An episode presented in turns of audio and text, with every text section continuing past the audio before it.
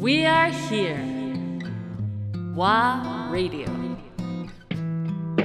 WA Radio 鈴木啓太アンドレア・ポンピリオ ケイタ久しぶりですお久しぶりです。まさかのまあズーム収録という、ね、なかなかタイミング合わなくて。いやいや本当に忙しいですね2022年に入ってそうですよね。だいぶねバタバタしてる感じね結構忙しくなってきて、はい。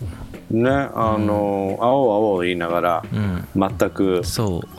会えてないというう、そうなんです。アンディはオランダで何やってるんですか、最近も。そう今、えっと、またオランダに来てて、うん。ちょっとまあレナの昨年ちょっと手がけていた、えー自転車文化の企画、まあ、ケイタにもちょっと関わってもらったあの、まあ、リアル版をちょっと今準備しようということで、まあ、オランダサイドにも呼ばれつついわゆる、まあ、前回オンラインでやったじゃない、でオンラインじゃなくできればやっぱり今年は実際にフィジカルにオランダのエキスパートたちを日本に連れてきて。そうなんですよでまだ全然公開できない状態ではあるんだけどタイミング的にね。っていうのは結局まだまあ日本のコロナの水際対策の問題、うんなるほど。えーもありつつ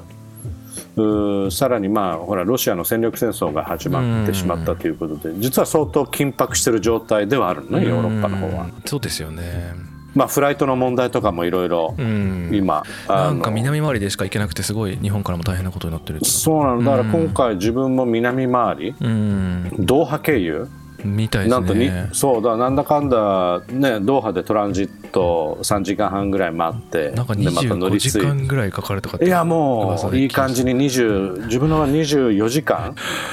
あすごい。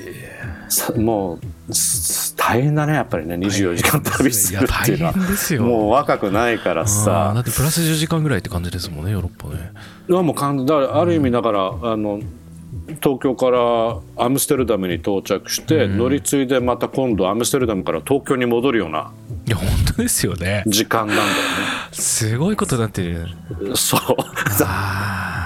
まあ、残念ながら今だからその南ルート、うん。まあ、当然北回りも確かねまだあのちょっと空路変えて、まあ、プラス45時間ぐらいなのかな、うん。通常の、ん。ではやっているみたいなんだけども、うん。一応ちょっとリスクがあるかなといわゆるその飛ばない可能性もあったりするからそ,、れが怖くて、まあ、今回はちょっと南回りで。うん。あのやったんですけど。そうそうだからそんなこともあり、うんうんうん。今ちょっとその準備でこっちにも来ててあの面白いね。やっぱりこの国っていうのはあのいろいろまあしここ2年間行ったり来たりしながらいろいろリサーチしたりいろんな人と出会ってる中で、えーなんだろう。あの深掘りしていくとやっぱあ日本と、オランダって本当にやっぱり、まあ、まあ450年ぐらいのまあ歴史がある、ね、友好関係があるっていうか、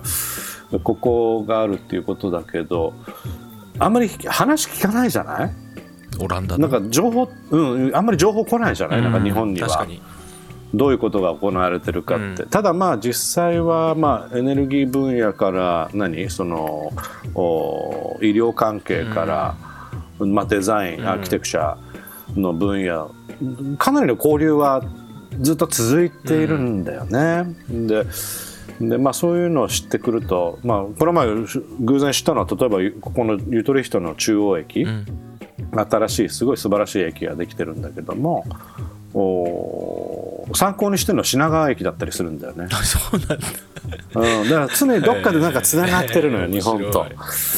そうなんかそんなことがあって特にまあその線路のレイアウトうっんていうところが品川駅のをを参考にして作られてっていう。へだからまあいろんなそんな技術的なところとか、うん。まあ、あのデザインのところでの協力体制っていうのはね、あのいろいろあったりするんだけどどです。うん、なんかいろんな発見があって面白いなと。ただまあなんだろう。まあ残念ながらやっぱりそのフードシーンうん。に関しては、いわゆる食べ物、食に関してはまあ残念ながらまあそこまで、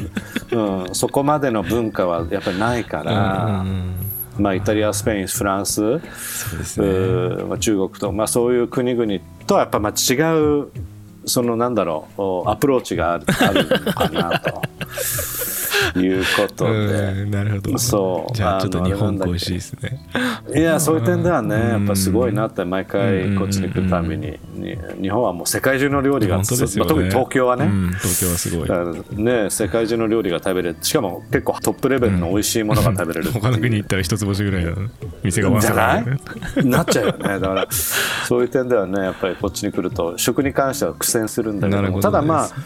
今ここに来て、ん。まあ、コロナになって、うん。ごめんねなんか自分だけが話いしやいやいやてたんだけどむしろなんか久しぶりに話すからオランダの話聞きたい、あうん。久しぶりだから。なんでコロナになって、まあ、人類全体を影響したっていうこともあって、まあ、共有できるところがたくさんあるじゃない、うん。各国。でなんだろうその、まあ、日本でもそういう、まあ、特に東京のことになっちゃうけどもおその通勤とかに関しても、お公共交通機関、うん。っていうのはあまり使わなくなったり、なんか自転車がだいぶ売れてきた時期でもあったりということでやっぱりそのモビリティ、その移動手段として、あの人々がやっぱりこれは日本だけの現象じゃなく世界中の現象みたいなんだけどもやっぱり自転車で移動するようになってった。うん。でそこまで一気に増えてくると今度はインフラの問題がやっぱり発生するっていうことであのヨーロッパは即、まあ、これはロンドンパリ、まあ、ブルッセルもそうだし、マドリードもそうだし、まあ、ヨーロッパ各地で、まあ、あとプラスバンクーバーシティとかマイアミシティとかあのコロンビアはボゴタまでっていう感じ、メキシコシティもそうみたいなんだけども一気にそのもうインフラがないからもうポップアップレーンを作るしかないっていうことで。例えば2車線の車道があるとしたら、1車線潰して、1車線は車用、ん。でもう1車線はじゃあ自転車移動用っていうふうにして、へ一気に各都市がそういう動きになったんだよね。でそう考えるとで、まあ、それのその結果も面白いことで、まあ、もちろん CO2 の削減にもつながっていったとか、うん。あまあ、今の温暖化の問題もあこれもしかしたら解決方法としてありだなとか、まあ、皆さんがもう一般レベルで考えるようになっていったっていうところがね、なかなか面白い現象だからそんなに自転車増えてるんですすね今。うん増えてる、まあ、オランダはねもともと多い国で、まあ、50年かけてこういう文化ができたみたいだけど、あのだからその自転車、まあ、いわゆる人力で、うん。あの移動するっていうことが、あこれが一番みんなにとっていいんだなっていう、うん環境だけでなく健康もそうだし、うん。